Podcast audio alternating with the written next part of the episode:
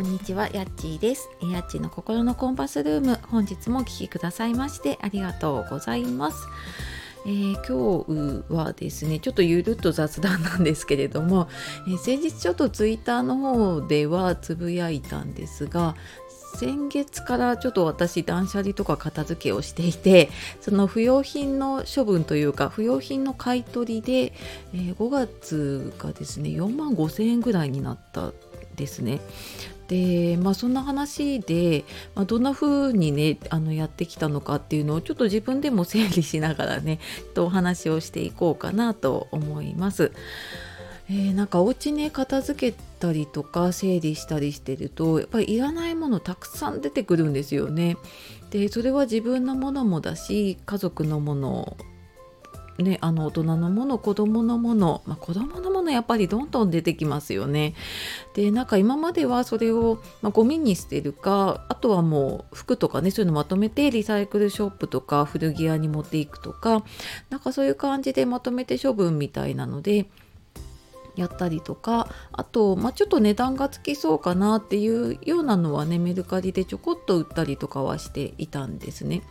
だまあ今回かなりの量が出たのとうーんなんかでもいろんな買い取りとかねあの不用品処分しているところがあるのでちょっと調べてみようかなと思っていろいろね調べてみました。で、えー、まずねやっぱりあの値段がつきそうなものはメルカリに出すと,、うんと、割と定価に近い値段というかそこまで、うん、下げずに売れることがありますね。なので私今回で言うと,、えーと DVD とかあと CD のこう何ていう限定のボックスみたいなのとか、えーと、昔ね私ミスチルの前というかミスチルと同じぐらいなんですけれども浜崎あゆみが好きだった時があるんですね。あのあゆが全盛期だった頃ね。でなんかその時の CD とか DVD とかを、まあ、ほぼほぼ全部集めてたんだけれども、まあ、パタリとやっぱりもう興味がなくなってしまってでもまあそのままもあの引っ越しで持ってきてはいたんだけれどもあどうしようと思ってちょこちょこと DVD とか売ったりはしていたんだけれども、まあ、最後残ったその限定というかねそういうものはまあこれもでも持っててもしょうがないなと思ってで、まあ、出したらまあそれなりの、ね、値段で、えーまあ、買ってもらいましたね古いんですけれども。ただやっぱり CD とかは、まあ、元の値段もね安かったりとかやっぱりもう今あまり需要がないものだと、うん、全然売れないなと思ったのでそういうのはちょっとメルカリじゃないところにしようと思ってね、うん、やりました。でなのでちょっとメルカリに出せなかったような本とか CD は今までは、えーと、ブックオフのネネットで出せるオンラインのやつねとかも使ったりしてあのこうバーって段ボールに詰めてね出せるものとか出してたんだけれどもなんかあんまり値段つかないなっていう印象があってなのでちょっと今回調べて私使ったのはねバリューブックスっていう、えーと本とか CD を買い取ってくれるところですね。でなんかそこ何が良かったかっていうとその出す前にバーコードでスキャンをしてこの本が買い取れるかどうかあの値段がつくかどうかとかいくらになるかっていうのを調べられるのとあとはなんか本棚スキャンって言って本棚に本が並んでる状態でこう写真パシャって撮るとこうなんか1冊ずつスキャンしてくれてでこの本いくらみたいなのをバーって出してくれるんですね。ただまあ本の状態によって変わったりとか、まあ、やっぱりちょっと全部正確に出なかったりはするんですけれども、まあ、ある程度この本は売れる売れないとかいくらぐらいになるっていうのが分かるのでなんかそれを見てあのあこれはじゃあ出そうかなとかって決めてで本とかあと CD もあのシングル版以外シングル版そうだねシングル版以外は出せるのでまあかなり古いやつとかもね結構もう段ボールに詰め詰めにして はい出しました。でえっ、と先月出した時には配送料がねかかるんですけど1箱500円で。だけど、うんと、それを差し引いてもね3000円ぐらいになったかな。2900いくらとかだったので、まあ、なかなかねその値段で買い取ってもらえることなかったのでああまあ割と良かったなと思ったのでえっ、ー、とちょっとですね調子に乗って第2弾あの家族の分もいろいろ集めて、はい、あの出して今査定待ちをしています。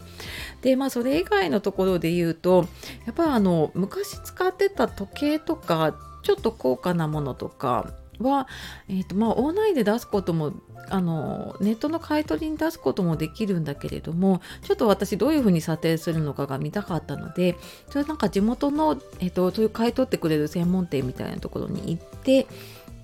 でいくつかその時計とかを持って行ってでなんかこのこの値段がついた理由どうやってこの値段つくのかなっていうのとかあとじゃあ電池がね切れてるからちょっとこれは値段がつかないですってってなったりした時にじゃあ電池交換してきたらいくらになるのかとかって聞いて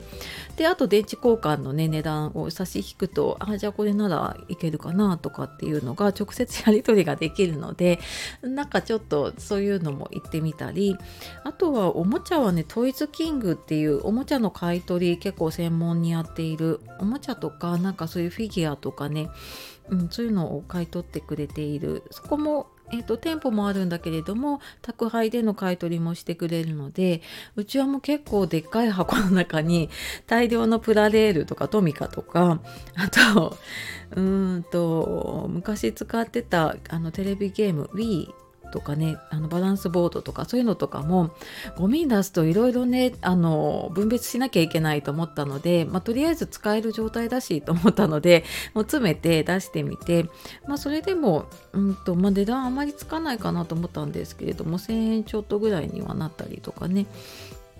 まあなんかそんなのが積もり積もってちょこちょことやっていくと、まあ、それなりの値段になるなと思って、はい、やっていました。でなんかここで気をつけなきゃなと思ったのがそういう臨時収入があった時に私なんかこう「わーいご褒美だ」みたいな感じでまた何か新しいものを買おうとしちゃうっていうなんか悪い癖があるのでちょっと今回そういうのは自分のまあ生活費だったりとかねそういうのに当ててで、まあ、そうすると生活費が結局残るのでねそれを貯金なり投資なりに回して、えーと、となんか使いたいものに使っていくっていう風にねしていこうかなって